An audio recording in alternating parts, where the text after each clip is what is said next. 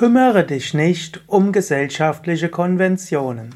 Kommentar zum Vivekachudamani, Vers 270. Shankara schreibt: Lokanuvartanam tyaktva, tyaktva dehanuvartanam, shastranuvartanam tyaktva, svatyasapanayam kuru.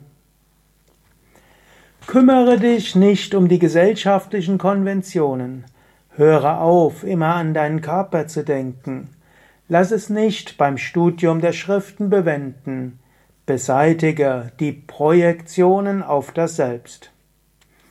Shankara wird hier etwas massiver. Er sagt, ja, hör auf, nur an das zu denken, was andere wollen. Höre auf, dich nur zu kümmern um Beruf, Familie, Partnerschaft. Höre auf, dich zu identifizieren mit dem Körper. Überwinde die Projektionen auf das, des Körpers oder des Selbst auf den Körper.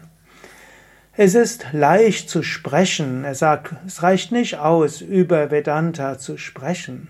Aber was wichtig ist, du musst über das Sprechen hinausgehen. Natürlich, wir müssen uns den Körper kümmern, klar. Wir müssen uns darum kümmern, dass wir auch im Beruf das tun, was zu tun ist. Wir müssen uns um so vieles kümmern. Nur das sollte nicht unsere Hauptsorge sein.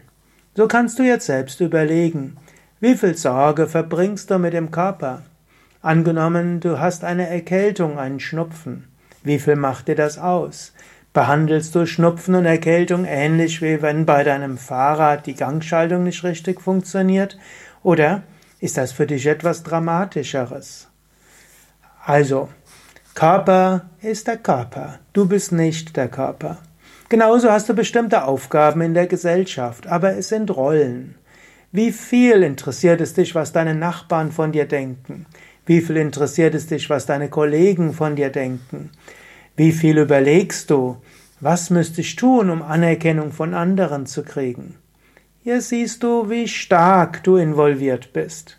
Oder wie sehr ärgert es dich, wenn jemand anders eine abfällige Bemerkung über dich macht?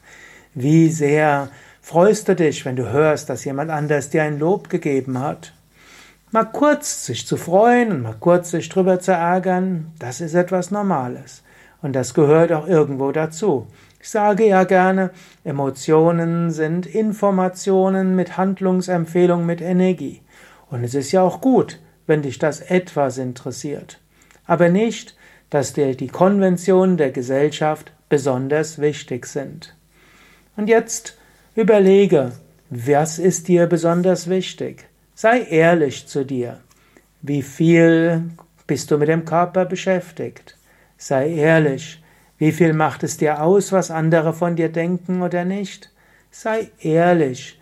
Wie viel Energie bringst du dort hinein in das, was andere von dir denken und was andere über dich sagen?